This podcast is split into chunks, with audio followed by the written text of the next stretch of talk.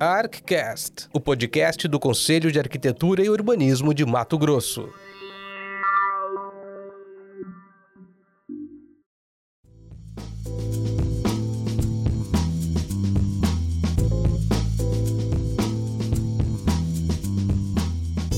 Oi, sejam bem-vindos a mais um ArcCast, que é o podcast do CAL. Hoje estamos aqui com presenças ilustres, a nossa querida Thais Bach. Por favor, Thais, se apresente. Bom dia, bom dia a todos. Muito obrigada pelo convite. É, é um prazer participar do segundo episódio do ArcCast, que foi um projeto que nós, da CEF, idealizamos e que foi aprovado né, no ano passado, para a gente poder explicar mais para os arquitetos e para a sociedade o papel do Conselho de Arquitetura então é isso, muito obrigada pelo convite. Ah, claro, você vai ser sempre bem-vindo aqui no nosso podcast. E a querida Paula Livos, coordenadora da Unic, grande Paula Livos, ex-coordenadora, é, ex-coordenadora para mim, né? Mas coordenadora ainda, né? coordenadora ainda. Bom dia, obrigada. Fiquei muito lisonjeada com o convite também. É, falei um pouquinho antes, né? Vim mais por causa da Thaís, mas não que eu não goste de você e da Tânia, né? Adoro vocês, brincadeira. Mas estou muito feliz em participar, vamos contribuir aí com a discussão. Ah, legal. E remotamente, a Tânia Matos, genitora, né? Pode se apresentar, Tânia. Então tá. Oi, Thaís, nossa conselheira titular, mas licenciada para ter o bebê, é a Luísa, né, Thaís? Luísa. Luísa, Paula Libos, também na época que eu, que eu fiz arquitetura e urbanismo na Unic, já era coordenadora. Né? E que bom a gente poder conversar um pouquinho sobre a Comissão de Ensino e Formação, né? o papel, a atribuição, de que maneira ela pode contribuir aí com a sociedade, por intermédio, intermédio de nós, arquitetos e urbanistas. Que bom, estou feliz. Ela estava comentando dessa parte né, da, da, da importância da CEF e aí, para deixar claro, o ArcCast ele é feito de dentro do CAL de várias comissões. E uma das comissões de dentro do CAL é a CEF, que é a Comissão de Ensino e Formação. E o que, que a Comissão de Ensino e Formação faz? Ela cuida dessa parte de burocracia da entrada de alunos, né, para eles conseguirem tirar a carteira do CAL e poderem exercer a profissão, e das entidades que entram também solicitando, né, preenchendo seus pré-requisitos para poder oferecer o curso de arquitetura e urbanismo e emitir a carteira profissional, né, para esses egressos das universidades. Então é um conselho muito importante, né, que que controla se está tudo ok para emissão desse profissional, para que a sociedade fique resguardada de que é, um arquiteto que tem uma carteirinha do CAL, né, que está é, desenvolvendo um projeto que ele, tá, que ele atende todos os pré-requisitos legais para exercer a profissão de arquitetura e urbanismo. Tem todas as competências e habilidades, né? Todas as competências e habilidades, exatamente. Porque isso influi totalmente e diretamente as pessoas, a vida das pessoas, a saúde física e mental das pessoas, né, de dentro de uma cidade. Então, esse papel da gente cuidar quem são as pessoas que estão entrando para o mercado, né, é muito importante certo? É, eu acho que vale a pena também a gente explicar um pouco é, desse funcionamento, né, é, interno da comissão. Então, quando a gente, quando a gente se forma ou quando a gente se candidata a, ao conselho, né, a fazer parte do conselho enquanto profissionais, é, pelo menos eu e a maioria dos arquitetos que eu conheço não sabiam qual, quais eram os papéis, é, as responsabilidades dos conselheiros que formam essa comissão especificamente. Então, é um trabalho que, junto com a equipe de atendimento, né, checa realmente toda a documentação desse egresso. Então, ele preenche, hoje é tudo pelo, pelo CICAL, virtual. né, uhum. tudo virtual. Então, esse, esse aluno recém-formado, né, esse egresso da universidade, é, carrega ali todos os arquivos, os documentos é, pessoais, comprovante de residência, é, diploma ou certificado de conclusão de curso, entre outros, são muitos, e, e protocola né, de forma virtual no site do CAL. Essa documentação ela é toda analisada, né, com o apoio da equipe de atendimento do CAL, e depois de, dessa primeira análise, ela é distribuída para os engenheiros que compõem a comissão de ensino e formação Há uma segunda conferência feita por nós nas reuniões mensais, né, que acontecem. é, em muitos casos, nessa segunda conferência, ou na primeira, a gente já encontra ah, alguma coisa que está faltando, algum documento, aí a gente solicita para esse, esse egresso para poder é, é, é, completar essa documentação. E uma vez conferida, ela segue para a emissão da carteira profissional provisória, passado o tempo devido, a emissão da carteira profissional é, definitiva, né?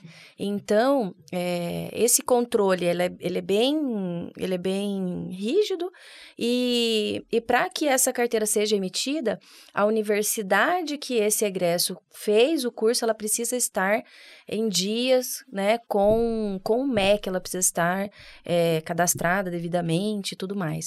Então, esse processo todo, que muitas vezes o, o próprio aluno de arquitetura nunca não, não sabe como é que faz, como é que é, né? Como é que é o processo.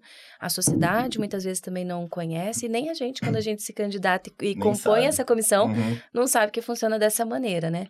Então, é, assim, é, a gente queria trazer um pouco mais dessa realidade é, para todo mundo, para todo mundo é, entender um pouco mais da importância, né? Uhum, muito legal, né? E é muito importante porque já tivemos casos de documentos falsificados lá. E a gente, né, conseguiu analisar e pegar esses documentos para não passar para frente. Imagina, documento, uma pessoa vai se habilitar a ser um arquiteto com documentos falsos. Qual é, o prejuízo tem, que isso teria? E tem a contraprova, né? Que são as atas de colação que a universidade precisa fornecer para o conselho, uhum. até para fazer essa conferência, né? Exatamente, uhum. Paula. Faz parte do, do, do conjunto, né, Explica né? De... melhor, Paula, o que é essa contraprova para galera entender. Então, quando o aluno ele cola grau, né, que ele cumpre esse protocolo dentro da, da conclusão de curso dele, é, no ato da colação de grau, ele tem que estar tá com todos os, os pré-requisitos, né? Desde carga horária de atividades complementares, a carga horária total, né, da, da questão das disciplinas de graduação. Então, ele só vai colar grau a partir do momento que ele completou, né? Não existe aquela colação de grau a qual ele não concluiu o curso, né? Uhum. E o momento de, é, de você fazer essa conferência é na ata, né? Eu assinei aquela ata que eu compareci naquele dia e realizei, né? O meu, a minha colação de grau, o, o tão querido grau acadêmico, uhum. né? Que me concede o título de bacharel, né? Em arquitetura e urbanismo que eu acho que é uma das solenidades mais lindas que tem, né? Uhum. Depois da maternidade, é claro. então aí o CAL, né, entra em contato com essa universidade conferindo, porque na ocasião ele pode apresentar ou certificado de conclusão ou diploma. No caso de apresentar o certificado de conclusão, há essa conferência com a universidade se esse aluno, né, esse aluno que está aqui querendo a, a, carteira provisória, se ele realmente colou grau. Então, há essa conferência junto à universidade. É, e tem alguns casos, assim, de egressos que não participam da, da solenidade oficial e faz, né, a sua formatura posterior. E se o nome dele não está lá na ata, o conselho, ele entra em contato com a universidade e faz a solicitação da ata para realmente, né, atestar que aquele documento é verídico. Uhum. Isso é uma coisa séria, né, gente? É uma coisa muito séria, como o Cássio estava falando, é, que a gente precisa estar tá atento, né? Se está tudo dentro dos conformes, porque senão essa pessoa pode exercer a profissão, né? Vai receber uma carteirinha sem cumprir todas as etapas devidas, né? É, pensa o prejuízo que isso não pode ser, imagina. Pra Alguns projetos para a sociedade, para todo mundo, para os é. profissionais, né? É. De arquitetura. Será que a Tânia quer contribuir com alguma coisa? Tânia, você quer contribuir? A gente está falando um pouco sobre o nosso serviço na Comissão de Ensino e Formação, sobre a importância disso. Então, dentro das atribuições aí da Comissão de Ensino e Formação, é, a gente, às vezes as pessoas não entendem, as pessoas acham que se você graduou, você formou, você esteve por cinco anos é na Faculdade de Arquitetura e Urbanismo, você adquiriu conhecimento técnico e, por sua vez, algum prático, né, quando a gente tem oportunidade em obra e tudo mais, e que aí você já pode sair, pegou o canudo e fazer projetos. E aí entra o conselho, não, você não pode. Primeiro você tem que ter o registro do Conselho de Arquitetura e Urbanismo, que é uma das atribuições né, da, da, da, da comissão que a gente faz parte, que é justamente verificar se o aluno colou grau, se a instituição onde o aluno é, se graduou, ela está regular junto ao MEC, e outros documentos que são cobrados pelo Conselho, para aí sim ser liberado inicialmente um registro provisório. A partir daí, sim, nós temos um arquiteto no mercado de trabalho. Fora isso, não. Então, se alguém tiver, é, é também é papel do Conselho atuando é, de forma irregular, que uma das irregular, irregularidades é a falta do, do registro junto ao Conselho de Arquitetura e Urbanismo, vem para a comissão para a gente avaliar né, e fazer os encaminhamentos devidos. Entre uma das, das atribuições, a gente fala muito dessa, e aí tem aquela pergunta inicial, não sei se foi feita, que eu fiquei fora, né, qual que é o papel da comissão a sociedade, é justamente isso aí, é cuidar para que o profissional que vai atuar, que vai é, edificar, que vai fazer planejamento urbano, e tudo mais, pensar a cidade, ele, ele esteja habilitado e comprovadamente é, que ele cursou e que ele se, se formou numa instituição é, é, autorizada pelo MEC para saber que sim, a gente está colocando no mercado de trabalho um profissional regular. Entre outros, então, um, uma das atribuições da comissão é essa. Sabe que eu queria contribuir também? Uma coisa que também depois de muito tempo de formada que eu fui descobrir que uma vez feito o registro, você precisa contribuir com a anuidade do conselho. E que existem muitos profissionais que vão, solicitam a emissão da carteira, começam exercendo a profissão e por algum motivo é, deixam de exercer, porém não entram em contato com o conselho para fazer essa. Eu não sei nem qual. Trancar, né? Como se é, fosse trancar, uma suspensão, suspensão temporária. Né? É, a palavra certa estava me faltando. A suspensão desse registro. E isso continua gerando as anuidades, né? Ano após ano, se o profissional não fizer isso. Então, isso é muito importante explicar, assim como você é, na prefeitura, se você tiver um cadastro, você precisa ir suspender o seu registro, o seu, o seu alvará. Dentro do conselho também, essa é uma informação importante. É, Para que não continue gerando as anuidades, né? E depois você acaba, é, quando você percebe, já tem um... Já tem muita coisa acumulada. Um, é, um montante acumulado. Então, é, isso é uma informação bem relevante para quem é recém-formado, que muitas vezes não tem essa ciência. É. Então, no caso, se você não for exercer né, a profissão, se você não for emitir RRT, seja porque você está trabalhando em alguma empresa ou em algum órgão, vai lá e faça a suspensão para você trancar e não precisar pagar. É. Você não vai poder emitir RRT, mas talvez o seu serviço não exija, né? É, mas então... dependendo da função, por exemplo, professor, você precisa de, é, de é, carga e é, função, da emissão da carga de carga e função. É. Inclusive, é, acho que a Tânia queria falar alguma coisa antes que ela chamou. Então, é, uma das coisas aí no, que a Thaís falou, e assim, que geralmente o pessoal é, sai da universidade, os colegas, um pouco perdido em relação às informações tão básicas, que eu acho aí também que é papel do CAL, juntamente com as instituições. É, no caso, a gente está direcionando a coordenadora Paula, Paulo Libos, que é da, da Unic, né? A gente tem uma disciplina lá que eu acho que é que fala um pouquinho sobre o CAL, sobre a profissão, que eu acho que é ética e alguma coisa, eu não me recordo muito bem, né? Eu acho que caberia, né, Paula, de repente é, a gente construir, aí eu conversei com você, mas é de outra comissão, é, algum evento, algum seminário, alguma palestra, algum colóquio, não sei de, de que forma, principalmente lá no nono, no décimo semestre, para a gente falar muito claramente sobre essa questão da importância do registro, da questão que a Thais falou, da anuidade, da, da, necessidade de emitir RRT, as pessoas saem por aí, acho que, que formaram, que não é por, por por é, porque quer ser um profissional que não vai seguir é, de forma regular, é por falta de informação mesmo, né? Eu acho que talvez aí só uma, uma deixa aí que a gente poderia, né, Cássio, Thaís, é, construir é, é, nesse sentido, é. levar essas informações. Né? É, trazer mais informação. Estão errando, estão errando, vão ser penalizadas e, e a maioria às vezes nem sabe disso. Né? Sim. Você estava falando da, da. Na verdade, a gente utilizou o termo suspensão de mas é registro, é mas é interrupção de registro. Que a gente tem um apoio um, apoio, apoio, técnico um apoio aqui, técnico ó. A, vo, aqui. a, voz de Valém aqui falou pra gente que é interrupção de registro. É, porque realmente é até a questão de, de, né, de como falar isso é tão pouco comentado, a gente não sabia o termo o certo e é interrupção. Mas é isso aí. O, é muito, é, tem muitas coisas, né? E também é importante falar que esse processo é todo feito digital digital. Mesmo nós, conselheiros, a gente recebe esses, esses processos desses egressos distribuídos no nosso, no nosso e-mail. A gente consegue acessar da, né, home office ou do nosso escritório. A gente não precisa fazer essa emissão de carteirinha em conferência presencialmente. Então, isso é, é um ganho, né? Eu acho que a questão da tecnologia, de cada um estar tá num lugar, a gente conseguir distribuir esses processos, é, fazer com que eles é, avancem ou retornem para o setor de atendimento. Então, é, e a gente se reúne uma vez por mês, fora a, ple, a, reunião plenária, né, que acontece no CAL.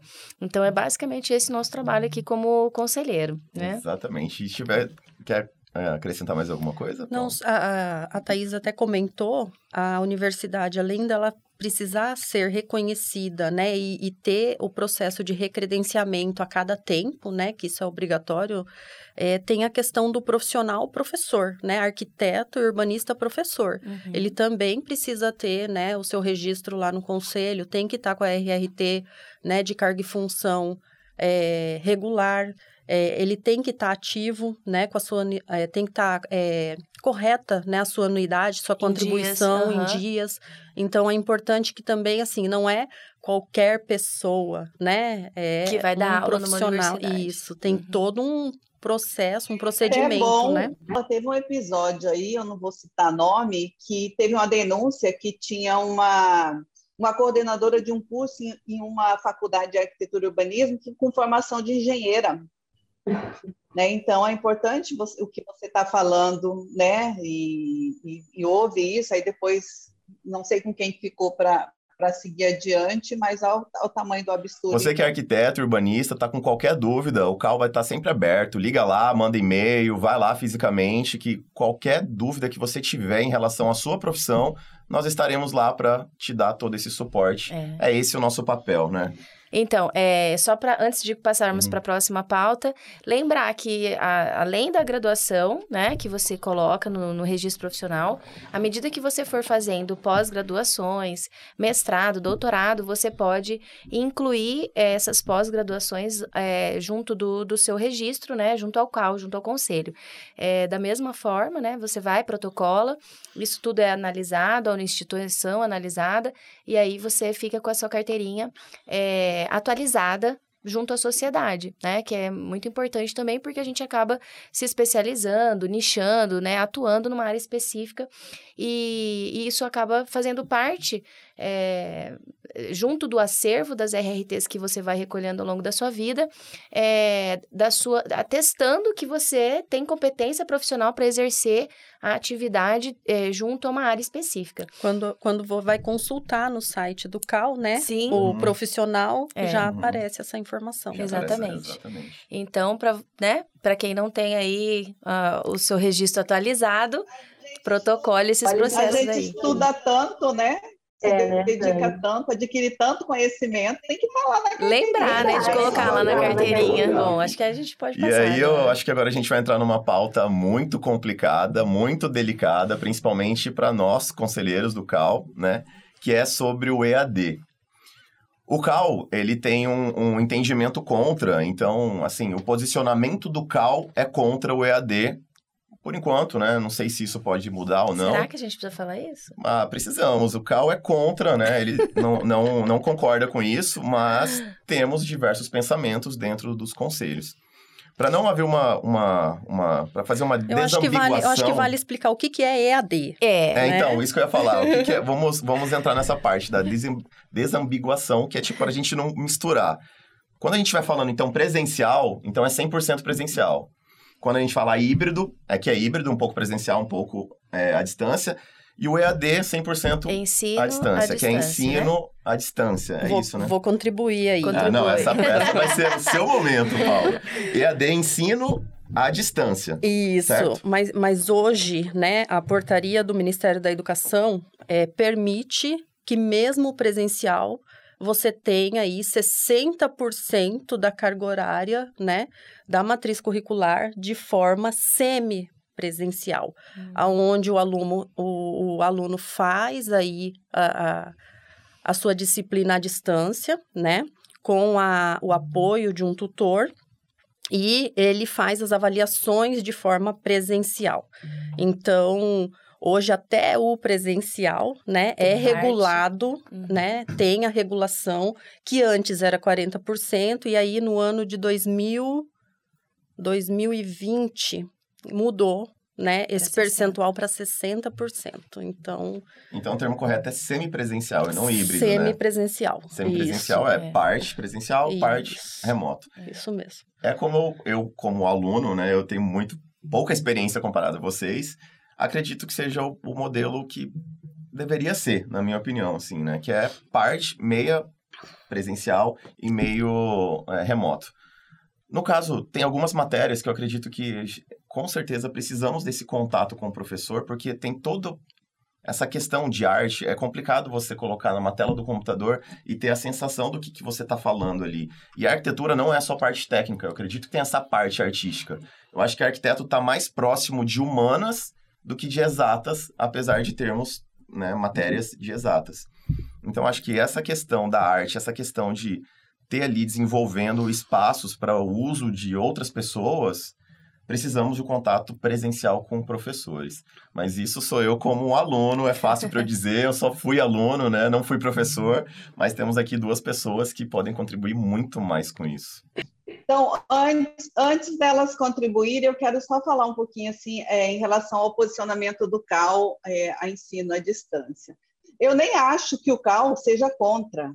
Eu entendo o posicionamento do CAL da forma com que foi feito. De repente, é, se, se nem se discutiu isso, é, se agarrou a questão de um momento de pandemia que se vivia e meio que foi é, se debatido para ser autorizado sem antes conversar com os conselhos. E aí eu não vou falar só de arquitetura e urbanismo, qualquer conselho, qualquer conselho, qualquer mudança que possa haver na forma de ensino, há de se chamar conselhos, se montar comissão de estudo e tudo mais, para que se censure e chegue é, é, ao entendimento é, junto. Por exemplo, na fala do Cássio, eu entendo que tem disciplina que elas podem ser, sim, é, à distância, como entendo que tem disciplina que não dá para ser só à distância, né? que é necessário um contato, a vivência do aluno ali no dia a dia para ele entender. Um aluno que aprende tudo à distância, ele chega numa obra, ele vai infartar, pega o canudo e vai com a obra, é totalmente diferente. Então, que eu, eu, eu até li um, um um documento aí do Ministério Público Federal em relação ao Conselho de Arquitetura do Rio Grande do Sul, que o posicionamento foi esse, proibiu para que não acontecesse pela forma com que foi feito, de não abrir para discussões, de ouvir, ouvir os conselhos profissionais, sindicatos, seja lá o que for, as instituições relacionadas a isso. Então, tipo assim, eu estou 50% para lá e 50% para cá, porque eu acho que há de se ter uma discussão mais ampla, não se muda um sistema, uma forma assim, da noite para o dia, e o MEC também, é, é, é a grade curricular, a forma de ser, é ele que decide, mas ele tem que entender que existem conselhos é, é, das profissões que eles precisam sim fazer parte das discussões. Então, eu sou totalmente é, é, favorável ao posicionamento do CAL, porque eu entendo que foi a forma com que o Ministério da Educação é, tentou fazer, tentou, aproveitando aí de uma pandemia, então tudo parece que agora acabou, nada mais é presencial, quando a gente entende que tem disciplinas que fundamentalmente elas precisam ser presenciais. Ao ser contrário, ele está sendo cauteloso. Realmente é dessa forma como a Tânia falou, é, é justamente é. o posicionamento do Cal. Ao ser contrário, ele está sendo apenas cauteloso para não receber isso goela abaixo, né? É. E, e, e, sem conversar com conselho nem nada. E você, Paulinho, o que, que você acha disso? Qual é, é seu pensamento sobre semipresencial, sobre EAD? Então, eu, eu vejo o EAD, o EAD é, como uma ferramenta né? Como uma ferramenta, assim como é, nós temos a, a, a, a, visita na obra, uma visita em uma loja, o ateliê, né? A, os laboratórios de informática. É, eu acho que a modalidade deve ser discutida, né? Porque a gente tem hoje uma modalidade, né? É, que a gente chama semipresencial ou presencial, no caso das federais, que ainda não adotaram esse percentual, né? Do, do ensino à distância, mas também estão repensando baseado, né, em tudo isso que a gente viveu nesses últimos dois anos, né, é, de isolamento. Então, hoje em dia tem uma discussão também, né, sobre isso. E eu vejo que talvez a gente tenha um pouco é, uma visão distorcida do que é realmente o EAD. Eu acho que isso precisa ficar claro, né? O que é um ensino à distância? Porque hoje, lá na, na nossa instituição, nós temos as duas modalidades, né? É, eu vejo uma migração de ambos os lados, tanto do aluno que está no, no, presencial, que vai para o EAD. Ele precisa fazer uma escolha, assim? Ele tem que fazer sistema? uma escolha. Ah. É, tanto que nem é o mesmo coordenador. Eu não coordeno o EAD, né? Uhum. Eu sou uhum. coordenadora do presencial. E a gente vê, assim, que existe um perfil de estudante também para o EAD, porque não é é fácil você estudar à distância. Mas mesmo o EAD, ele tem a prática de laboratório, ele tem a, a o encontro com o seu tutor, que é um arquiteto e urbanista, uhum. né? Então, eu acho que a gente precisa também, assim, desmistificar o EAD como se fosse aquele telecurso 2000 lá de antigamente, que era só pela televisão. E não é isso, né? Telecurso 2000. Mas é, é o EAD... Nós estamos em 2022, né, gente? sociedade o que que é. É, então a gente precisa entender, né? Hoje, o MEC, ele regula, a, a, é, pela diretriz curricular, é, a carga horária mínima que o curso tem que ter, quais são é, as divisões, né, dos conteúdos dentro do que é básico, profissionalizante, é, e o, o, nosso TFG, né, que é, hoje é uma modalidade diferente dos demais, que é feito, né, mais com o apoio de um tutor. Então, hoje a gente ainda tem esse privilégio de não ter, né, o, o nosso trabalho final de graduação de forma é, remota. Mas a gente precisa entender a modalidade, que eu acho que enxergar deixa de ser né? enxergar quais são os benefícios. Eu acho que essa discussão é saudável e precisa ter um meio termo, né? Uhum. E eu acredito que, que é um, um tema polêmico, realmente, né?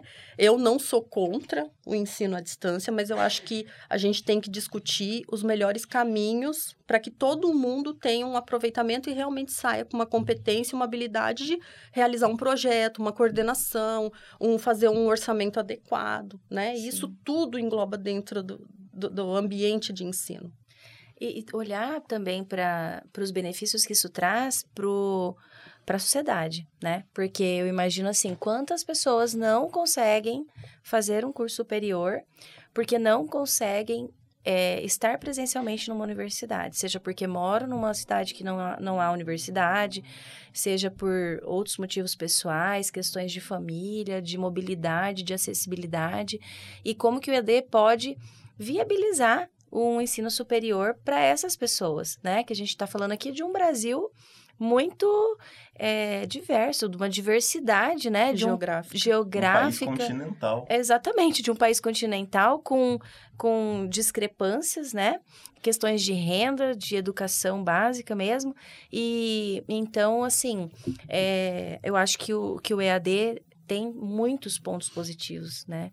É, pode sim ter seus pontos negativos, como como presencial também uhum. vai ter os seus uhum. pontos negativos, mas que tem que a gente pode realmente é, baixar a guarda e debater esse assunto para que ele seja viável e que ele é, seja, assim, que a gente consiga viabilizar com a qualidade que o presencial entrega também, né? Aproveitar o melhor dos dois mundos, né? Encontrar Exa equilíbrio, né? Exatamente. Dois, né? É, e como a Paula disse, vai ter quem não abra mão do presencial uhum. e vai ter aquele, aquele aluno que só vai conseguir se for se for é, à distância, né? O X da questão, Thaís, é bem isso mesmo. Não é nem muito esse questionou ah, qual a disciplina que tem que estar lá presencial. É a qualidade desse ensino, com que qualidade vai sair um profissional que esteve, é, é, que se formou à distância. Então, acho que é um amplo debate, tem sim que ser debatido. A sociedade tem que ter entendimento, os técnicos têm que ter entendimento, a gente precisa ampliar é. Precisa ampliar o debate, não precisa ter pressa, precisa que a coisa seja feita bem, bem clara, porque eu, se eu falar, eu, eu tenho dúvida em é. relação realmente à qualidade. O que eu quero contribuir assim também, porque não é, não é porque é presencial que a gente também não tem problema em relação à oferta de professores, oferta de profissionais. A gente tem é, muitas universidades que estão aí em cidades que a gente, que eles abrem vaga, universidades federais, estaduais abrem vaga para professores é, que tenham mestrado, doutorado, fazem concurso, fazem seleção, não conseguem preencher as vagas por falta de oferta de professores. Então, o que, que acontece? Aquele aluno que foi formado na instituição, que praticamente não teve experiência profissional fora, em outra cidade, não teve, não conseguiu nem ter tempo de exercer a profissão, porque estão em cidades pequenas, com é, quantidade de habitantes muito pequenas, acabam preenchendo essas vagas e acaba é, é, formando né, o, corpo, o corpo docente dessas universidades. Então, a gente precisa ter esse olhar lá, mais micro, né? Mais dentro do país, porque olha como o, o EAD ou um professor que tenha uma experiência né, é, profissional mais ampla pode contribuir até para isso então, assim, acho que a gente precisa realmente conversar sobre isso, trazer isso para a sociedade, trazer isso para dentro da universidade, dentro do conselho, né, e para os arquitetos em si. Então, não é porque é presencial que está tudo ok, né, Paula? É, e, e, uma coisa importante também, né, que vocês colocaram, é, eu, eu trabalho na instituição tem 14 anos, né? Entrei como docente e quando eu entrei como docente eu não tinha, né, essa experiência de como você ensinar, né? uhum. né? E há oito anos na coordenação eu vejo, né, que é, o professor lá na ponta ele também passa por dificuldades, né? Dentro de, né, de trabalhar por competências, porque hoje assim é muito uma discussão também muito antiga sobre a prática do escritório dentro da universidade, né? Que isso não é ensinar arquitetura. Uhum. Isso você não é, não faz com que o seu aluno seja é, um, um aluno crítico, que pense naquilo que ele está fazendo. Ele vem e vira um reprodutor de platibanda, um reprodutor de usar uma palmeira, né? Uhum. Então não é esse o objetivo. E o professor que está lá, ele também tem as suas dificuldades. E não é Sim. pelo fato de ser presencial, né, que ele não vai ter. Sim. E que ele vai sair com aquele conteúdo pleno. Também não vai acontecer. Né? Então, a gente tem que entender é, essas ferramentas. E por isso que a qualidade, eu acho que vem aí em primeiro lugar capacitar, estudar, se dedicar, que não é fácil Exatamente. também. Eu acho assim, do mesmo jeito que a gente não. É, enfim, que a tecnologia, que a, que a medicina, que tudo vai avançando, que a construção de uma ponte, tudo vai avançando, não é igual a, a 50 anos atrás, a 100 anos atrás, por que, que o ensino precisa ficar estagnado, né, da mesma forma que era décadas é, a, a, de anos atrás. Então, acho que existe esse avanço. Do mesmo a gente não desenha mais na prancheta, veio o AutoCAD, veio o Revit, veio o BIM, é, evoluiu, né? Melhorou, facilitou a vida, minimizou os erros, né? O, e aumentou a questão de compatibilização. Eu acho que, que essa é o intercâmbio cultural, né, no fundo. Porque a gente, hoje, não só a universidade está evoluindo, está passando por esse próximo passo, claro, a gente tem que ter cautela, mas o exercício profissional também. Porque a gente também atende o cliente de outro lugar, a gente faz uma consultoria à distância, a gente faz um projeto e envia para o cliente, né, em questão de, de segundos, ele está com um projeto lá em outra cidade. É, existe a questão de, de contratação de empresas de outro país. Então, a gente precisa olhar para isso tudo, né? E ver o, esse contexto que está evoluindo aí, e, e, principalmente nesses últimos dois anos, evoluiu muito rápido, o que talvez demoraria décadas para evoluir, a gente conseguiu avançar. Então, por que, que a gente quer que o ensino fique engessado lá, como ele era há, há, décadas atrás? Enado, né? Exatamente. Então, acho que é por aí, sabe? A gente abrir a cabeça, estar aberto para o novo. É um momento propício, Thaís, para isso que você está falando, né? De, de, é, o berço esplêndido acabou, não tem mais mais. Então, de repente, a pandemia ela te obrigou a uma mudança. A mudança, por mais que ela seja boa, ela é uma mudança e as pessoas são resistentes a mudanças, né? Então, eu tudo isso assim é extremamente importante. A gente só precisa achar o ponto de equilíbrio das coisas, né? É. Uhum. Na, na, nos cursos lá da, de arquitetura da Unic, que tem o, o EAD, É, tem professores externos de Cuiabá, assim, ou, ou são todos de Cuiabá? Não, é, tem parte do Brasil inteiro. Tem É. do Paraná, tem em São Paulo, tem de Cuiabá. Então, existe uma, uma diversidade de docentes dentro, dentro, do, Dentro do ensino. do ensino à distância lá. Olha como deve ser, É o assim... intercâmbio, foi o que você é- falou, né? Por isso que foi a primeira pergunta que veio à minha cabeça, É. para misturar essa questão do intercâmbio. Mas olha que legal, né? Porque assim, a gente tá no interior do Brasil. Olha que legal. A pessoa não tem a possibilidade de estudar no Sudeste, no Sul do país, mas ela tá aqui com um professor do Paraná. Olha que legal. Então, assim, é uma baita de uma oportunidade pro aluno, né? Hoje não existe fronteiras, né? É. Então, assim, como que a gente olha pra isso e vê somente pontos negativos? É, é demais, assim. É, eu pra tava mim- conversando, eu conversei com um arquiteto do Sul, e aí eu tava olhando o projeto dele, eu falei, nossa, mas não seria melhor se abrir tudo aqui pra...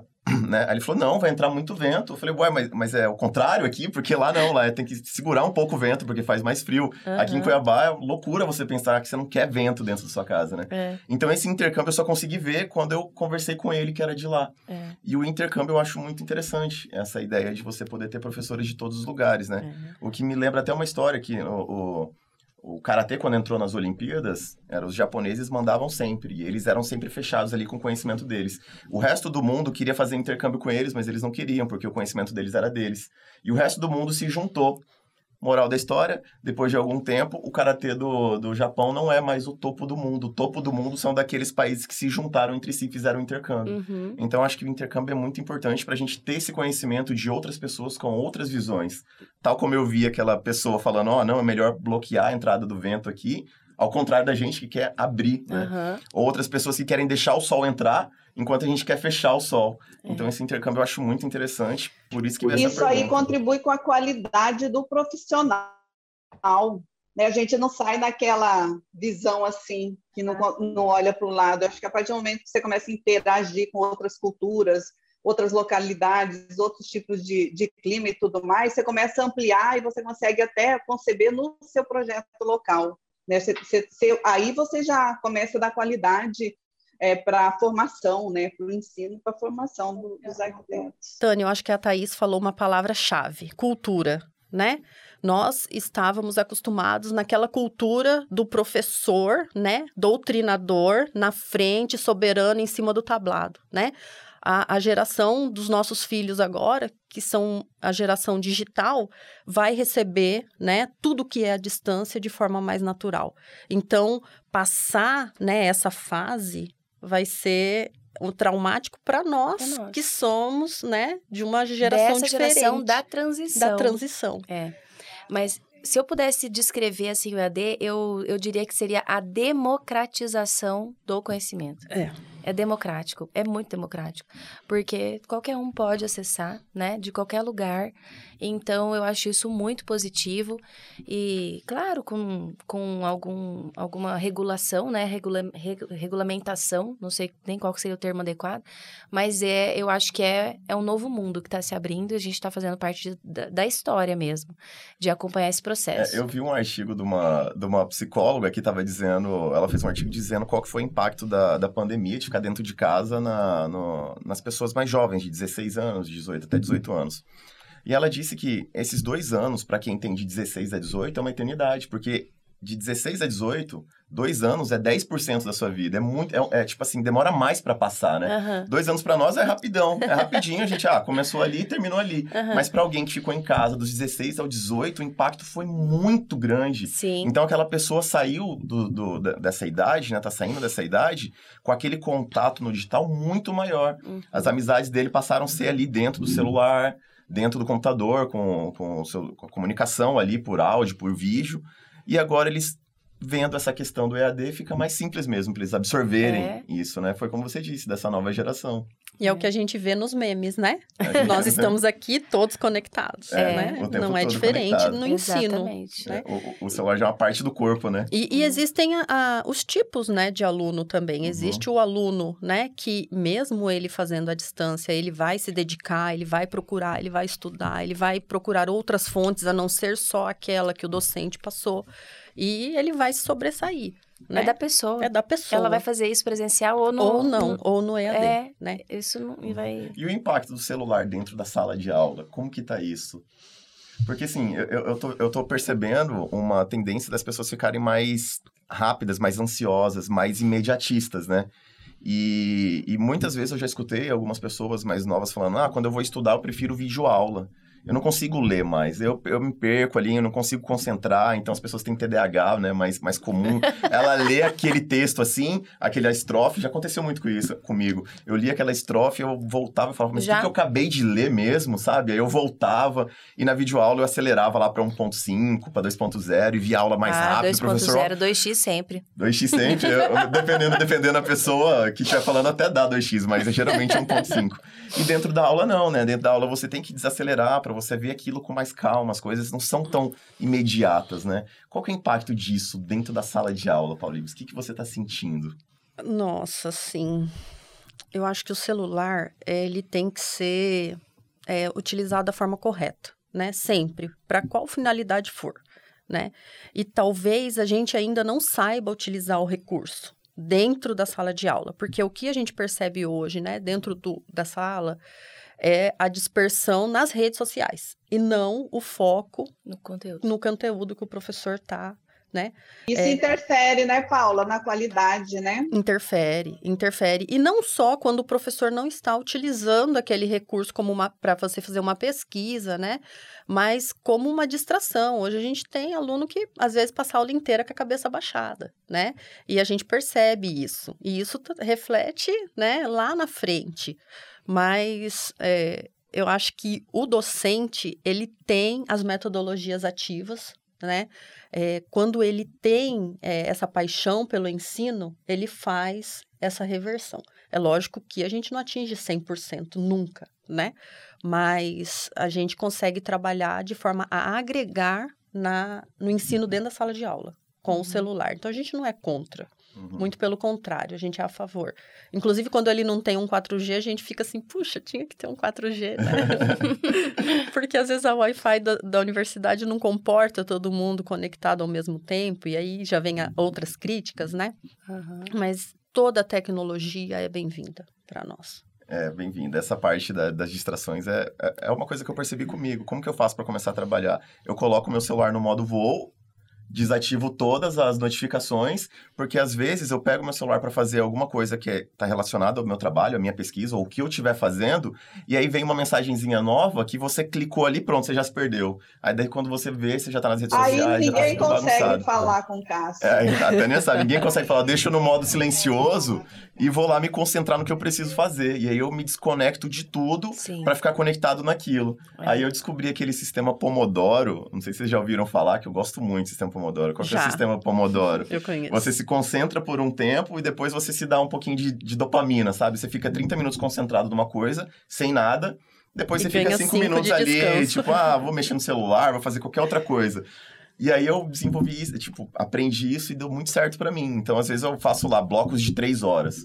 Então eu fico lá 40 minutos, 5 minutos fico de boa. 40 minutos, 5 minutos. Daí quando fecha 3 horas, aí eu paro um pouco, depois volto. E deu muito certo Sua pra mim. produtividade melhora, né? Melhorou muito. Mas a, mas a gente percebe hoje que no, no- nos adolescentes é, é o celular, é o computador, é um tablet, é uma televisão. É. Ele, e ele consegue Gerenciar. gerenciar. Não é- não é todo mundo, porque existem Uhum. pessoas diferentes, né? Mas eles conseguem fazer esse gerenciamento. Talvez a gente ainda não tenha essa habilidade por ser, né? Não ser É. da geração Y, geração X. Geração Y, nem sei qual geração que tá agora. É. Paula, Oi. Paula, é permitido utilizar o celular em- eh, na sala de aula, em horário de aula? Ou tem alguma regra, alguma coisa? É permitido? Só não pode na hora da prova. É, porque aí ia ser demais também, né?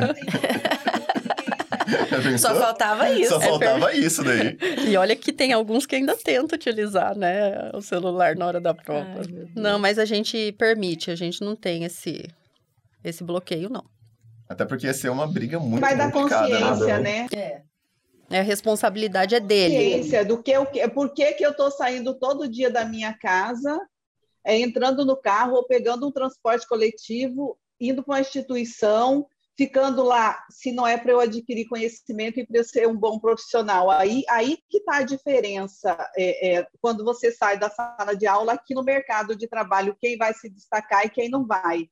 Eu acho que é nesse momento que a pessoa vai entender, meu Deus do céu, sabe aquele momento que eu fiquei lá brincando no WhatsApp, a professora falou desse assunto, o que, que é mesmo, por onde vai? Então eu acho que aí que aí que aí entra um pouco também na qualidade de quem está aqui fora e o que eu quero ter de qualidade, porque não é a instituição que vai abrir minha mente e, como diz Paulo Freire, né, eu não sou um sistema bancário que você faz depósito de, de, de informações para eu construir um conhecimento. Eu acho que aí está também no, no, no, que o profissional quer é, para a vida dele, para a carreira dele aqui. Né? Mas, Tânia, sabe, a, a gente vê assim que é, hoje é, eles estão entrando muito jovens, né, na universidade. Então, esse amadurecimento, ele demora um, pro, um pouco, né? Ele precisa de um processo de amadurecimento para conseguir atingir esse nível de consciência de que ele é o gestor do, do, do seu conhecimento ali na sala de aula. Não é o professor que é o responsável. É ele, enquanto estudante, que vai fazer a trajetória dele para ser um profissional é, é, competente bom. e bom no mercado de trabalho. Ah, legal. E é o que a próxima pauta nossa aqui é muito interessante, que é uma coisa que eu gosto, que seria tipo quais as matérias, quais os conhecimentos que vocês acreditam que deveria estar dentro das universidades de arquitetura e urbanismo. Porque, assim, sabemos que mexer nisso é complicado. Da grade depende, curricular. Na, mexer na grade curricular depende da aprovação do MEC, depende de uma série de... de tem que preencher uma série de pré-requisitos, né? Para poder mexer naquilo, né? Uhum. Mas tudo isso começa com o pensamento de pessoas que acreditam em alguns conhecimentos que poderiam entrar. E aí a gente começa essa discussão começando pela Thaís. O que, que Será? você acha? Eu acho que talvez a Paula podia começar, é? que ela que tá que lá você... dentro. Ah, Paula é a que mais sabe aqui, né, Paulinha? Eu vou até falar, fazer uma pergunta conectada na do Cássio para Paula. Grade curricular. Quem que, quem que tem, quem que, que monta? É o MEC? Só o MEC, ele que define ali? Ou, ou ele chama os conselhos lá? Quanto tempo que não se mexe na grade curricular do curso de arquitetura e urbanismo? Não precisa responder tudo, não. O Ministério da Educação, o MEC, ele não é, ele não monta matriz curricular, tá? Isso é uma atribuição de cada instituição de ensino. O que que, o, que que a, o, o MEC diz? Lá na diretriz, né, na, na nossa DCN, ele, ele faz a categorização entre o que é é, fundamentação teórica e o que, que é profissionalizante. Então, existem lá os conteúdos básicos, né? E ele também faz a regulação em relação à carga horária mínima, né? Que hoje está em 3.600 horas. É, agora, daí para frente, cada instituição é, tem a sua autonomia dentro do seu, dentro do seu é, núcleo docente estruturante, que a gente chama de NDE, que são os, pro, os profissionais, né, professores que pensa realmente o como curso. que o curso vai é, funcionar. Hoje a Croton é, existe um núcleo que a gente chama de DDI, é, que é exclusivamente para fazer essa análise, né? Então a gente pega lá dentro daquilo que existe no ENAD, que é o Exame Nacional, né, é, de Ensino Superior, ele faz essa essa mensuração, igual o Enem faz, existe o ENAD, né? E aí, é, baseado nesses conteúdos que é, existem no ENAD, faça uma análise de quais são os conteúdos que devem estar né, dentro da, da, da matriz curricular do curso. É, recentemente, em 2021, houve aí, uh, acrescentou-se o desenho universal, que não era um conteúdo, né? é, que estava estabelecido como obrigatório dentro da DCN. É o desenho universal? O desenho universal ele vem trazer a questão da acessibilidade ah. dentro da construção. Então, hoje você precisa pensar em todos os é, usuários quando você vai fazer o seu projeto, uhum. né? É, então, não era um, um assunto que era abordado né, dentro da DCN, então ele passava é, não desapercebido, mas talvez com uma ênfase um pouco Integrado menor. em outras disciplinas, mas Isso. não específico. É, você, uma- você trabalhava, por exemplo, é, acessibilidade Um dentro de um projeto. projeto de habitação de interesse social, né? Uhum. Eram coisas mais pontuais. Hoje não, você precisa entender o desenho universal, como que isso funciona, é, como que é, né, que você pensa na universa- universalização, né, da arquitetura quando você está projetando, mas as instituições têm essa autonomia. Mas agora é obrigatório. É obrigatório ter. Dentro dos conteúdos é obrigatório. Assim como estética, história da arte, história, história e teoria da, né, da arquitetura e do urbanismo, conforto, né? É um, um tema obrigatório. Obrigatório. Agora, como ele vai ser inserido, nós temos essa autonomia. Então, eu posso ter uma cadeira de ateliê de projeto e o meu tema central, né, de conteúdo seja Sim, o desenho desenho universal. Entendeu? E pasme você, Tânia, hoje nós temos é, vigente 10 matriz curricular. Então, não é uma coisa... é, é um trabalhão enorme, né? Mas a educação ela é muito dinâmica e isso acontece muito fluido e muito rápido. A tecnologia e os materiais, eles avançam assim, né, de um semestre para o outro, então essa atualização ela é constante. Não é a grade curricular, ela foi um tempo engessada, mas hoje em dia não é mais. Então a gente faz essa alteração a qualquer momento. É, eu, ach, eu achei, eu pensava como a Tânia, eu achei que era uma coisa mais, mais, mais complicada de se mudar, mas a- ela está em constante movimento, então, né? Conectando, Paula, no que você respondeu, é, a gente sabe que a resolução, acho que foi a 51, ela definiu as atribuições do- dos, ar- dos arquitetos e urbanistas, né? É, a minha pergunta é: você tem informação se em algum momento já foi feito um alinhamento dentro das disciplinas que, que as faculdades de ar- arquitetura e urbanismo têm no, no- no- na, na formação, se está alinhado ou se não está, se contempla todas aquelas atribuições ou não? Por que, que eu pergunto isso? Porque isso aí eu acredito, como a gente está vivendo um momento é, de, de debate, de ensino à distância, até onde, que disciplina dá, que não dá, que já entraria no bolo, inclusive, essa questão do alinhamento. Se tem é, alguma coisa dentro da, dessa. Da, agora você deu uma informação que são várias, né? É que efetivamente, todas efetivamente, a gente consegue aplicar aqui quando a gente vem para o mercado de campo de trabalho ou não né? E dessas da, do- da resolução aí do CAL, se já estão todas contempladas. É uma coisa assim que eu tenho bastante curiosidade, que eu acho assim que é o que você falou, não, a gente não vai é, é, resolver da noite para o dia, mas a gente tem que fomentar um debate, tem que é, provocar a discussão, tem que provocar o Conselho CAL-BR para que a gente sente e faça uma construção de alinhamento em relação a- às atribuições e o que está lá de disciplinas. Tânia, é, hoje a nossa matriz curricular com 3.600 horas, é, ela é, forma um arquiteto generalista, né? Todas aquelas atribuições que estão na resolução, né, na, na lei que, que estabelece, né, quais são as atribuições do arquiteto, elas são contempladas é, nas disciplinas. Eu não vou poder falar para você que é o sonho de consumo, né? É, é, eu gostaria de ter o dobro de horas para poder abordar realmente cada etapa daquela, cada atribuição daquela de forma mais aprofundada. Mas com 3.600 horas a gente, né, a gente não consegue é, é, fazer uma gestão de, de tudo aquilo.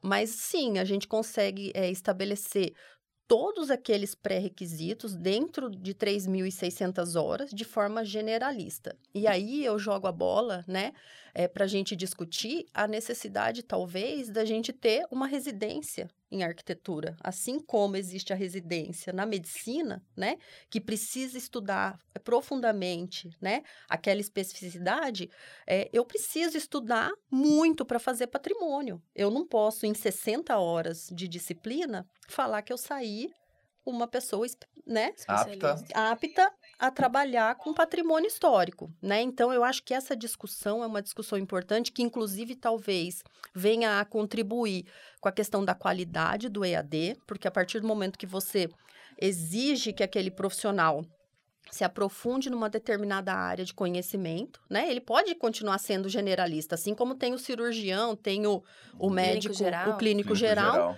pode. Não, não tem problema, mas ele passou por aquele processo para chegar até ali, que é onde você vai se aperfeiçoando.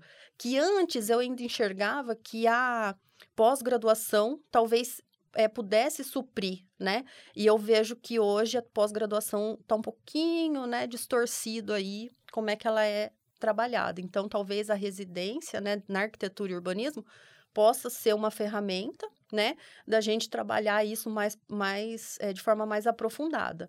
Mas, assim, a gente discute muito. Todo início de semestre, a gente faz essa reunião com esse NDE, que é o Núcleo Docente Estruturante, que pensa a gente avalia todos os pontos que foram negativos, né, dentro daquele determinado semestre anterior e quais foram os positivos, e a gente sempre vai buscando melhorar. Então, ah, em determinada disciplina a gente abordou abordou tal sistemática, não funcionou. Ah, essa funcionou, então nós vamos melhorando aquele processo, sempre pensando na formação do aluno, né? Sempre a gente foca na formação do aluno mas nunca é suficiente. Nunca. Se eu ficar na faculdade né, 10 anos para aprender arquitetura, nunca vai ser suficiente. Você mesmo falou, a gente vive estudando. E cada hora que você começa uma, um tema novo, você começa a perceber o quanto você não sabia nada, sobre aquilo, nada, né? Nada, você cada não sabe hora nada. você olha e falava, nossa, eu achei que eu sabia alguma coisa disso, mas não. É só o comecinho. Né? Não, eu estudei conforto e eu assisto as lives da Laís, eu falo, meu, da, da Thaís, Sim. perdão, e eu falo assim, meu Deus do céu, eu não sabia disso. Eu não sabia disso. Tem muita coisa que eu não sabia. Agora né? eu sei, mas antes eu não sabia. E, e acontece, né? De todos os diversos assuntos. Todos os Exatamente. diversos E não é só com você, é e com nós em relação, né? Você em relação à acústica, eu em relação à à ilu- iluminação ou a outro tema qualquer. Uhum. Planejamento urbano, tudo eu aprendi extra sala. Para ser bem sincera, que da, da, questão do urbanismo, quando você vê lá e fala em planejamento urbano, e aí você traz os estudos eh, de impacto de vizinhança, relatório de impacto de vizinhança, plano diretor e tudo mais, nada, de, nada disso a gente consegue é, ter dentro da graduação. É muito pincelado. Então, isso você tem extras. Bom, eu quero me dedicar a isso, então foco e vou. Né? Então, é, é bem, bem, bem isso mesmo. Paula, Tudo é, é, novidade. Você falou das disciplinas é, de formação e as de profissionalizantes, né? Quais seriam, assim, é, as profissionalizantes? são os ateliês de projeto, né? Informática aplicada, é profissionalizante, é, conforto profissionalizante, técnica retrospectiva, tudo aquilo que vai dentro da especificidade do conteúdo, ela é uma profissionalizante. Ah, tá. Quando você traz para um conhecimento geral, estudos sociais e econômicos, história, Aham. ela já é, é de embasamento teórico. Teórico, porque depois que a gente sai para o mercado de trabalho e, e tenta, abre um escritório, né, e, e empreende, é, a gente percebe quanto que a gente precisa aprender de outras, de outras áreas, né?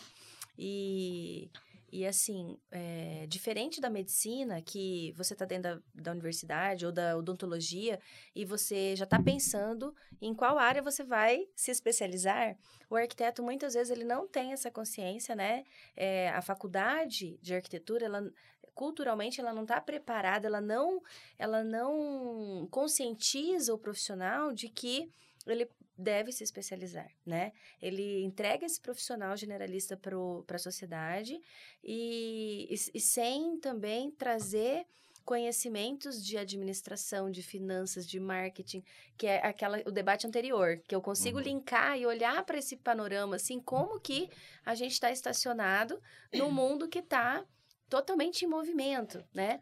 E trazer um dado aqui, eu não sei se o Cal já liberou o, o censo mais recente, eu acho que o último, não sei se era de 2017 ou 2018, mas é, que ele faz, né? Um, ele traz uns dados da quantidade de profissionais, né? qua- Quantidade de homens e mulheres, quantidade de renda dos profissionais de arquitetura e como que é, os profissionais que declararam renda superior a 10, 15, 20 salários mínimos estão, é, estão são, são sócios ou proprietários de uma, é, de, um, de uma empresa, de- são pessoa jurídica.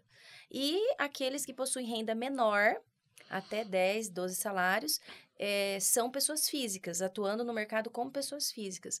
Então, eu olho para esses dados e vejo como que o CAL, como que a universidade, como que o MEC poderia trazer mais conhecimento para que a gente pudesse é, viabilizar que esse profissional tivesse é, conhecimento mínimo para sair, para abrir a sua empresa, mesmo que seja unipessoal, que pudesse é, a, a, alcançar essa renda superior a 10 salários mínimos, né? Porque, poxa, uma, uma toda função, toda atividade profissional de tanta responsabilidade que é do nosso profissional e olhar para a declaração né, de renda desses profissionais e, e ver a, a, versus a remuneração que eles declaram. Então, eu acho que isso também pode, nós, enquanto conselheiros, a universidade, o Conselho de Arquitetura, eh, pode contribuir, né? E se você acha que isso é viável, de, é, Paula, de tentar inserir isso dentro da universidade? Thaís, assim, hoje, além das disciplinas, né, que são voltadas para arquitetura e urbanismo, nós temos também os estudos dirigidos, que vêm tentar suprir toda essa questão da tecnologia. Então, hoje a gente tem marketing digital, uhum. mindset ágil, hoje a gente tem projeto de vida, qual a pessoa ela vai se colocar aonde ela quer estar daqui tantos anos. Ah, então, né? hoje, é porque na minha época não tinha, então hoje tem essa disciplina. Temos, Ai, nós temos, nós temos legal, isso. Legal.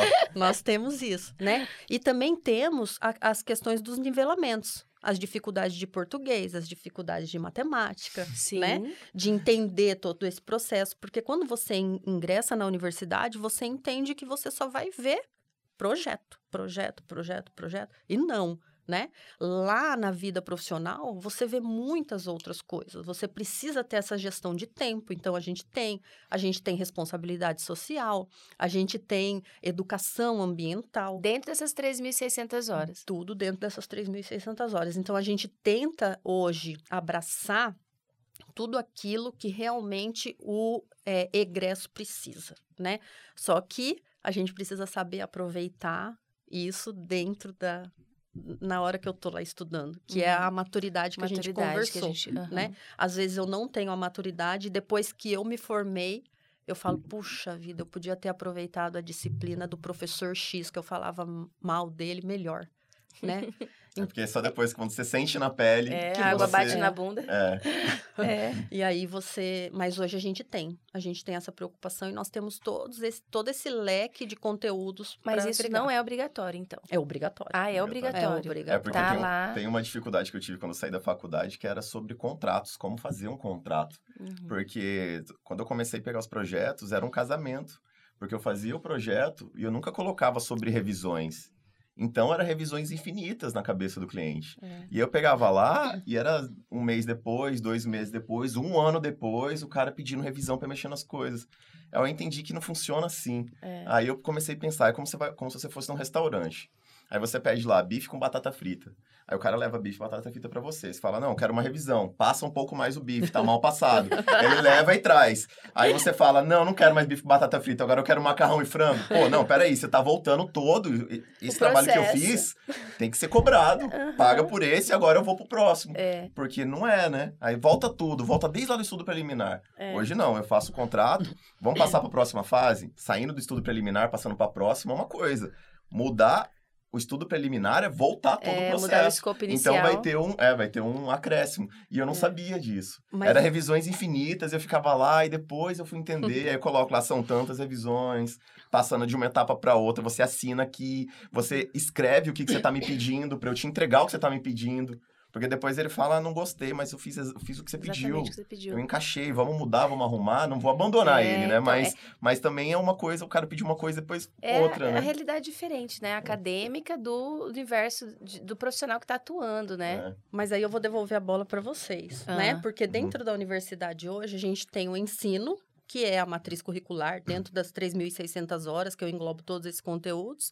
Eu tenho a pesquisa, voltada para aquele aluno que tem, né, tem assim o sonho de seguir uma carreira acadêmica, e eu tenho a extensão, né, que vem trazer um profissional para falar sobre contrato, que tem vem um profissional para falar é, sobre o impacto de vizinhança. Então, hoje a universidade ela é aberta, né? Ah, mas, mas nós temos assim uma dificuldade tremenda em, de, em dois sentidos. Em um, que não é o principal, profissionais. É, graças a Deus, assim, a gente tem muitos amigos, né, que sempre topam, porque é, uma, é um serviço não remunerado, né? Mas a gente ainda assim tem bastante gente que contribui muito porque ama a questão da transmissão do conhecimento e o outro é a participação do aluno.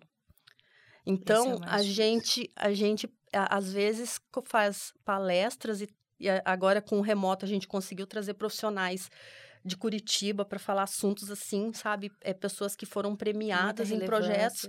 E, assim, dentro de um universo de 700 alunos, você tem 12, 15 participando. Meu Deus. Uma... Né? Então, é, é, essa sede pelo conhecimento precisava ter. Uhum. Né? E que não tem. Então, mesmo que eu não tenha uma, um conteúdo específico, eu tenho como levar um profissional para fazer uma palestra pontual, né? uhum. né? Então, talvez a comissão possa vir nos ajudar dessa forma, né? Olha, eu quero fazer aí, uma vez por mês, uma pílula de conhecimento sobre as atribuições do conselho. Você sabe o que, que é uma planilha orçamentária? Não é você ligar numa loja e perguntar quanto que custa tal piso, aí essa torneira, e não, é muito além, né? É quantos parafusos, é quantas buchas, que tipo de bucha, então é todo um conjunto. Por que, que a obra não sai dentro do planejado? Porque não foi projetada e não foi especificada corretamente. Uhum. E isso as pessoas precisam entender, uhum. né? Que não é só eu virar um especificador de material sem pensar em todo um conjunto. Argamassa, rejunte, é espaçador, é todo um contexto, né? E aí a gente tem essas dificuldades do interesse de quem está lá, né?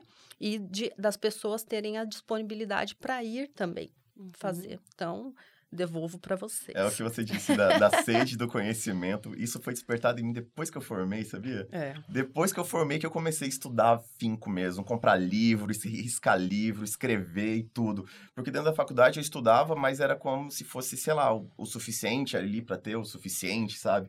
E depois, quando eu vim pro mundo, assim, que eu comecei a trabalhar e ver que fala, cara, não é assim que funciona.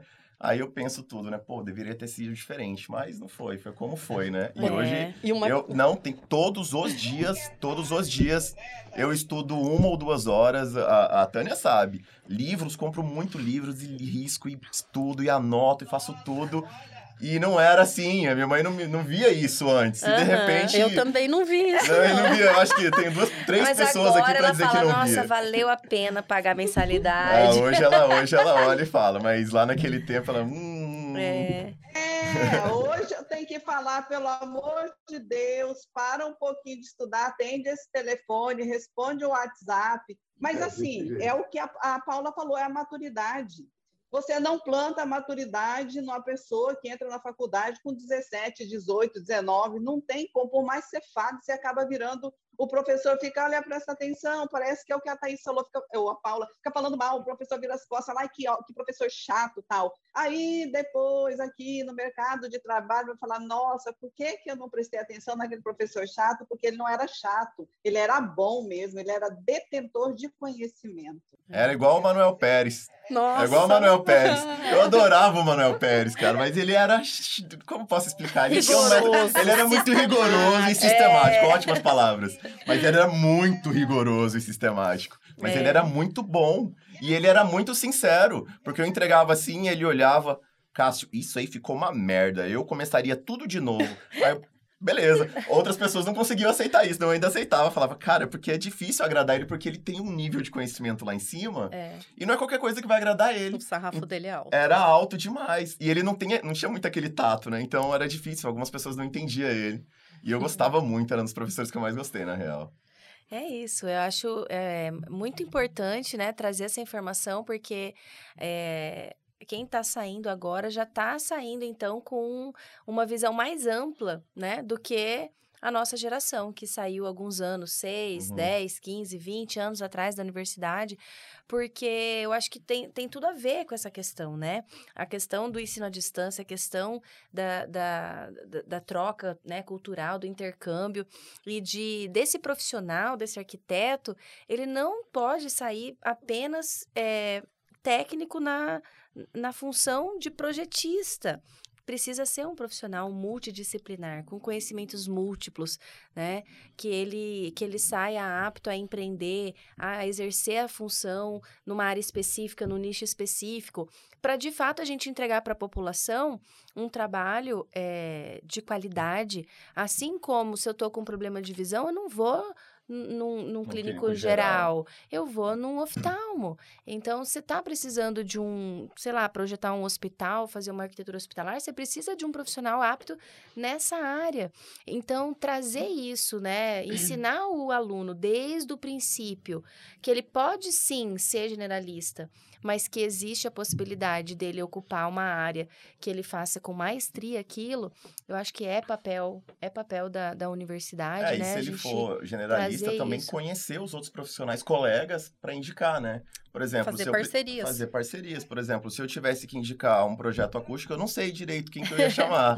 Brincadeira, eu é. chamaria a Thaís, a primeira pessoa que veio na minha cabeça. Mas assim, direcionar, porque se alguém falar, Cássio, eu quero que você faça esse projeto aqui comigo, ele é assim, assim, assado. Eu falei, olha, esse é um daqueles projetos que precisa da acústica. Ah, você faz? Não, eu não faço, mas eu tenho quem faça. Eu conheço uhum. uma pessoa, uma parceira. E aí encontrando os parceiros para fazer um projeto bem feito, é. em vez de tentar se aventurar então, naquilo que você não. Era isso, era aí que eu queria chegar. Para a maior parte dos, dos alunos, né, de nós, arquitetos, que a gente passou por lá, é, arquitetura e urbanismo parece que é só o desenho do projeto, mas a arquitetura e urbanismo vai muito além de desenhar, de fazer um projeto. É isso que a gente precisa perce perceber né, o tudo que compõe, que não é e que vai mais além, e que talvez entre na questão tipo da maturidade e de eu estar tá saindo, eu não consegui, enquanto é, é, estudante, perceber isso. E aí, aqui fora, eu, o mercado ele é cruel. Você percebe, se você demorar para perceber, o seu colega que já percebeu, ele vai pegar seu cliente e ele vai, tá é, certo. É, eu então, queria contribuir que, assim, uma, uma, coisa importante para uma sala com a, com a fala da Tânia, que assim, é, quando a gente fala do, do profissional estudado, ele, o profissional se especializar numa área, isso, no, no meu ponto de vista, está diretamente ligado à entrega que vai ser feita para a sociedade. E a entrega de qualidade está diretamente ligada à valorização do profissional. Então, o arquiteto, muitas vezes, ele, ele briga, né, levanta essa bandeira de que é, eu não sou reconhecido, arquiteto não é reconhecido, assim como a medicina, assim como advoga, advoga, advogado, direito.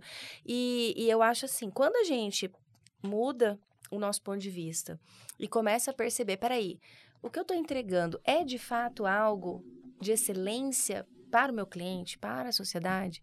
Quando você tem um conjunto multidisciplinar de profissionais, sejam arquitetos, cada um na sua área, um fazendo arquitetura, um fazendo interiores, um fazendo acústica, um fazendo lumínico, entregando um projeto de excelência para a sociedade, não tem como esse profissional não ser reconhecido, não ser valorizado e, por consequência, ser bem remunerado, né? Que eu acho que é o que todos buscamos quando a gente é, exerce uma profissão, busca um curso superior e uma, uma atividade profissional. Então, é, é, é, mudar um pouco esse ângulo, né? De tipo, é o CAL que precisa ajudar o, o arquiteto a ser valorizado. Gente, é responsabilidade nossa, né? É responsabilidade nossa mesmo, esse, esse ponto de vista. Então, acho isso muito importante. Eu só fui ganhar essa, esse, essa consciência, esse discernimento, quando eu já tinha mais de uma década de, de trabalho, de exercício profissional, porque antes eu abri escritório e todo projeto que aparecia ah, você faz casa, faço casa, faz prédio, faz prédio, faz é, loteamento, faz loteamento. Quem nunca, né? Né? E depois eu fui percebendo, gente, é muito difícil, porque a cada projeto é recomeçar o estudo, recomeçar a pesquisa. Então, quando você foca em alguma coisa e aí repete essa, é, essa, esse projeto, essa área de, de, projeto diversas vezes, dezenas, centenas, é inevitável que você fique muito bom né, nessa área e que o reconhecimento vai acabar vindo. É, a, o, você vira uma referência. A referência, referência. a autoridade numa, nessa área e você e, e, tudo flui, né? Fica mais fácil. É, e o nosso bate-papo tá muito, muito legal. gostaria de ficar mais tempo aqui conversando com vocês duas que eu aprendo Três. cada vez mais. Três, né? Com a dona Tânia. A Tânia, é, eu aprendo desde que nasci, né? Com a Tânia você conversa mais. É, conversa mais. Vocês eu tive pouco contato. Mas estamos com pouco tempo, a gente vai ter que se despedir de todo Mas mundo. Mas eu tenho uma aqui. sugestão, a gente pode marcar lives, né? O arroba Thaís Bach. É, por favor, Thaís, vamos É, quem quiser me acompanhar, eu trabalho com projetos acústicos, então quem não me conhece, me acompanha lá, acompanha meu trabalho, tô sempre postando e compartilhando conhecimento, né? Então a gente pode continuar esse bate-papo, marcar lives aí, arroba Thaís Bach, você? Arroba Thaís Bach e a Paula Libos, nossa coordenadora. Muito obrigado por vir, Paula. Foi muito legal ver você aqui. Nossa, eu que agradeço o convite. Foi muito mais tranquilo do que eu pensava. É, hoje o meu foco está voltado muito para o ensino, né? Então eu tenho me aprofundado também nessa, nessa área do ensino, estudado muito sobre isso, como a gente pode melhorar. Mas toda vez que o conselho precisar, a universidade está de portas abertas. Eu estou sempre de portas abertas. Quer fazer live, a gente faz. Quer levar dentro da universidade, a gente faz. Quer levar fora, a gente leva. Então, eu acho que a gente tem que fazer pela arquitetura, né? Pela Uhum. nossa profissão. Então, Parabéns, Muito Paula. legal. Você É, muito tá muito legal essa- comprometida com o ensino, é, muito tá, bom, estar né? aberto aos profissionais que quiserem levar conhecimento para dentro da faculdade também tem como, né? Só buscar a Paula Libos. é verdade. Só procurar que a gente está É. lá. E despedir, Tânia Matos. Foi um prazer falar com Thaís, com, com Paula, com Cássia. Eu acho que é um- uma discuss- discussão bacana. Eu acho que a partir, daí já tira um encaminhamento para que a gente vá mais para as salas de aulas, levar a informação, dizer aos alunos o que, que significa uma comissão de ensino e formação, qual que é o papel do, do CAL, né? É, é, em relação à sociedade, como é que a gente contribui com a sociedade, a comissão contribui, contribui entregando para a sociedade, preparando melhor os arquitetos, né? É, o CAL ele tem o papel de ver realmente se as instituições estão regulares, é, se elas estão é, credenciadas, se realmente essa pessoa vai habilitada, né, se tem um registro que o CAL possa fiscalizar, porque a partir do momento que você faz um projeto, se você, tá, você tem um registro, se você só pode ser arquiteto depois que você tem o um registro, você responde por um, um, um, registro de responsabilidade técnica, essa é a contribuição. Em relação ao ensino à distância, acho que é um, é um tema bem bacana para se discutir. Eu congrego é, é, do, um, um, ele se posicionou, ele deu um grito, é não que é, isso não pode ser discutido e entendido que dá para ser a forma, a modalidade, pode ser meia-meia, ou como vai ser, mas que se abra com a discussão em relação à grade curricular, o alinhamento com é, as, as atribuições, as disciplinas alinhadas com as, as atribuições dos arquitetos, extremamente importante. Quero agradecer muito, mesmo remotamente, é, segue arroba Tânia Matos Arquiteta, sou especialista em estudo de impacto de vizinhança, relatório de impacto de vizinhança, eu amo de paixão, adoro ser arquiteta, mas eu tenho paixão por, por urbanismo. É isso, gente. É isso, muito obrigado. Eu sou o Cássio, conselheiro, nas redes sociais Cássio Remoto, que te ajuda a ser um arquiteto remoto aí, como a nossa arquiteta remota ali, urbanista remota, que eu falo de tecnologias relacionadas à arquitetura, né, Cássio Remoto. E muito obrigado de novo, e foi um prazer, e voltaremos. Eu só quero, eu só quero falar uma coisa, eu, Cássio e Thaís, eleitos conselheiros, só para que todo mundo saiba, é na faixa, ninguém ganha nada. Porque só para finalizar. Só para relembrar, né, que é um trabalho que a gente faz porque gosta. Achando que a, fica achando que a gente está ganhando, não, gente, é contribuição mesmo. A gente está doando tempo para contribuir com o conselho e com a nossa profissão. Isso, é. É, é para complementar, né, é muito importante também essa rotatividade de conselheiros, para que a gente possa também ter é, conhecimentos, diversidade dentro do, dentro do CAL. Acho isso muito válido. Então, qualquer um, né, pode, estando em dias ali que o conselho pode se candidatar nas próximas eleições e, e doar um pouquinho do seu tempo, do seu conhecimento é, para contribuir, né, para o avanço da, da, da, da, nossa profissão, né, em si. Uhum. Mas é isso, gente. Então é isso. Depois de escutar a fala dessas mulheres incríveis aqui, vamos nos despedir e vai ter mais episódios, tá? Então é quinzenalmente. Pode acompanhar no YouTube aí que vai ter mais informações de arquitetura para todo mundo. Dá tempo da gente falar um pouquinho do projeto? Cinco, 30 segundos? Que o projeto, né, esse, esse podcast, ele não, ele não é somente do, do Conselho de Ensino e Formação, todas as outras comissões estão fazendo episódios para trazer esse conhecimento para a população, para toda a classe de arquitetos.